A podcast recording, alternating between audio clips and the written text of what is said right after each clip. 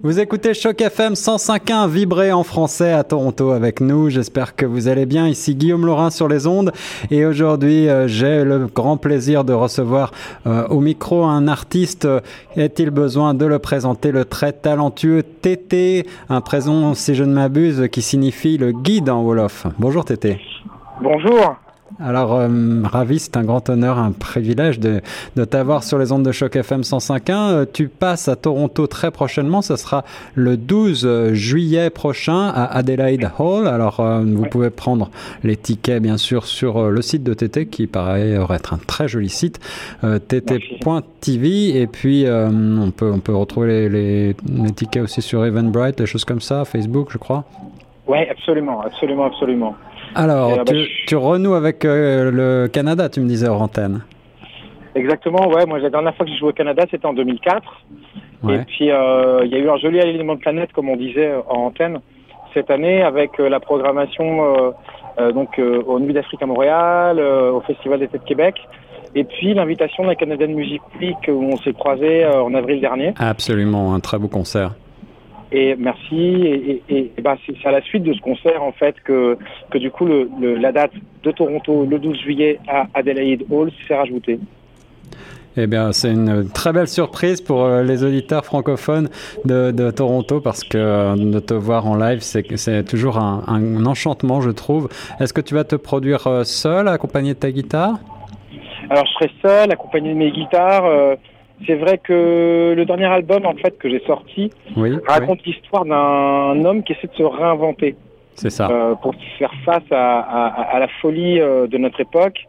Et, euh, et c'est vrai que moi, ma manière à moi de me réinventer, c'était de retourner vers mes premiers amours, euh, le solo, le duo. Donc là, en, en France, toute l'année, on a tourné à deux sur scène, wow. dans des lieux intimistes. Et puis, et c'est vrai que c'est une manière de renouer avec avec cette manière de faire de la musique que j'avais quand j'ai commencé en jouant aux terrasses de café euh, euh, et au chapeau, comme on dit, dans ouais, la rue ou dans ouais. les bars. Et, euh, et c'est vrai que c'est une manière de voyager plus léger, mais du coup, on peut voyager plus loin. C'est ça. C'est vrai que j'ai grand plaisir à, bah voilà quoi, à aller, à aller outre-Atlantique, essayer de, de, de, de, jouer ma musique. Alors, justement, ces voyages outre-Atlantique, est-ce que c'est pour toi une manière, euh, comme on dit, de te mettre en danger, ou est-ce que c'est véritablement euh, un, un besoin, une volonté de voyager?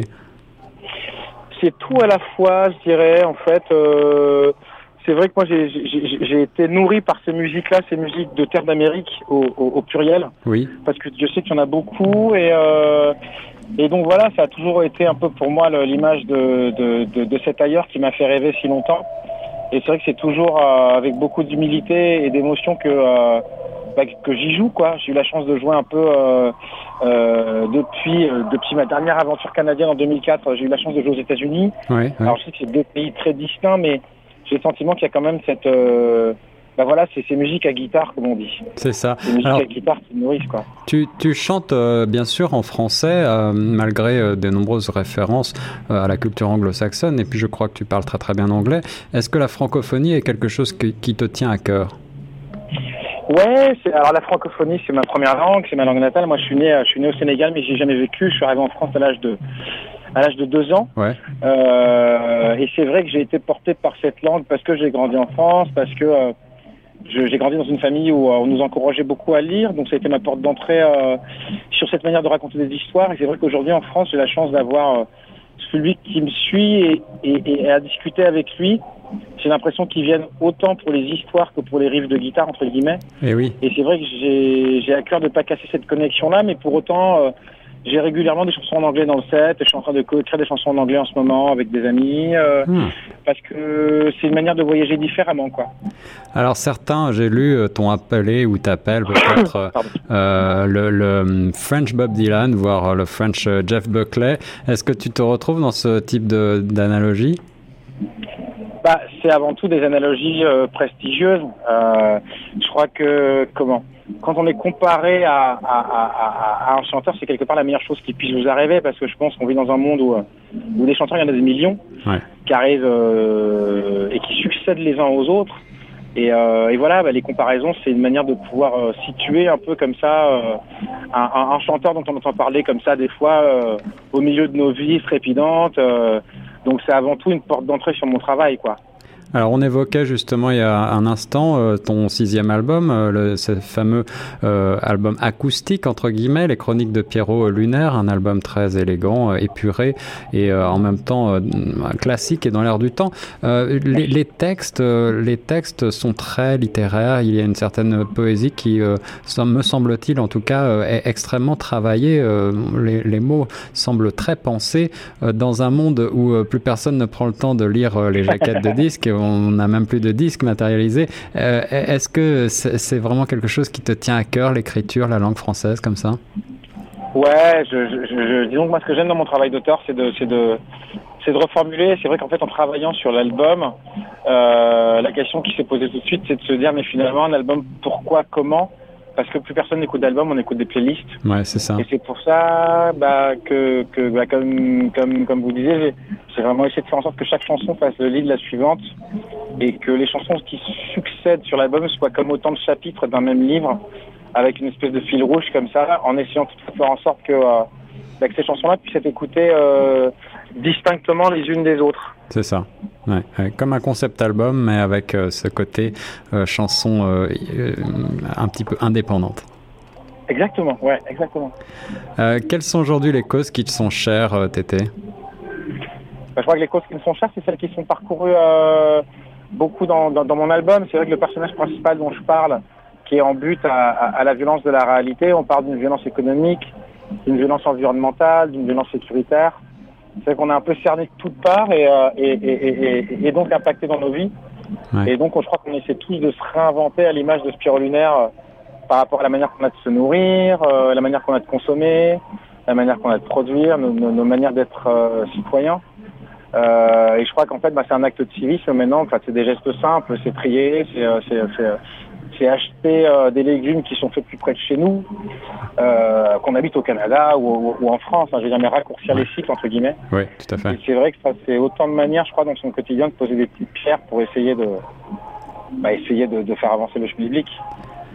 Alors on te voit souvent euh, jouer en solo, on t'a vu jouer avec euh, des musiciens de grand renom, euh, tu, as même des collaborations prestigieuses. Est-ce qu'il y a des, collaborations qui, qui te feraient envie? Est-ce qu'il y a des artistes avec qui tu voudrais peut-être travailler, écrire, ou pour qui tu voudrais écrire peut-être? Ah ben il y en a plein. Après c'est vrai que quand j'écris des chansons pour des gens, des textes, j'aime bien laisser guider par les rencontres, par les rencontres, me laisser surprendre. Après, bah, c'est sûr qu'il y, y, a, une nouvelle scène en ce moment euh, qui est fascinante. Euh, je pense à Tedeschi Truck Band, euh, je pense à Lake, Lake, Street Dive, je pense à Leon Bridges, qui sont autant de gens que j'écoute à la maison. Mhm, mhm. Et c'est vrai que c'est c'est une manière, pareil, pareil Nathaniel Radcliffe, c'est autant de manières de faire vivre ces musiques à guitare, encore une fois, avec ce côté très brut, authentique, mais beaucoup d'émotions. Et, et j'ai eu la chance par le passé plutôt que des musiciens australiens de faire un peu de route, euh, John Butler, Jeff Long, des gens comme ça. Ouais. Et c'est vrai que c'est des grandes leçons d'humilité et on a l'impression que de passer euh, trois jours au contact de ce type de musicien, on ressort, on joue mieux de la guitare et c'est vrai que ça fait grandir quoi. J'ai lu que quelque part que tu euh, jouais sur une guitare canadienne. pour l'anecdote, est-ce que tu peux me dire quelques mots? Bien sûr. Bah, en fait, j'ai toujours joué sur des guitares canadiennes. J'ai commencé il y a 15 ans, je jouais sur des Seagull. Ouais qui est donc une marque canadienne. Et ce que j'aimais, c'était la chaleur, euh, la chaleur de l'instrument. Et puis, euh, et puis un jour, on parlait de rencontre. J'ai eu la chance de faire un duo avec Raoul Midon un jour.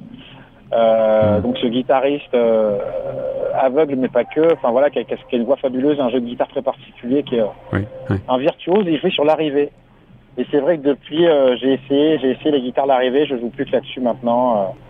c'est vrai que bah, je pense que comment c'est une jolie image finalement de de, de, de, de, la différence que le Canada a à faire valoir sur son voisin euh, du Sud. C'est ça. C'est que bah voilà, quand on parle de folk, c'est le son Gibson.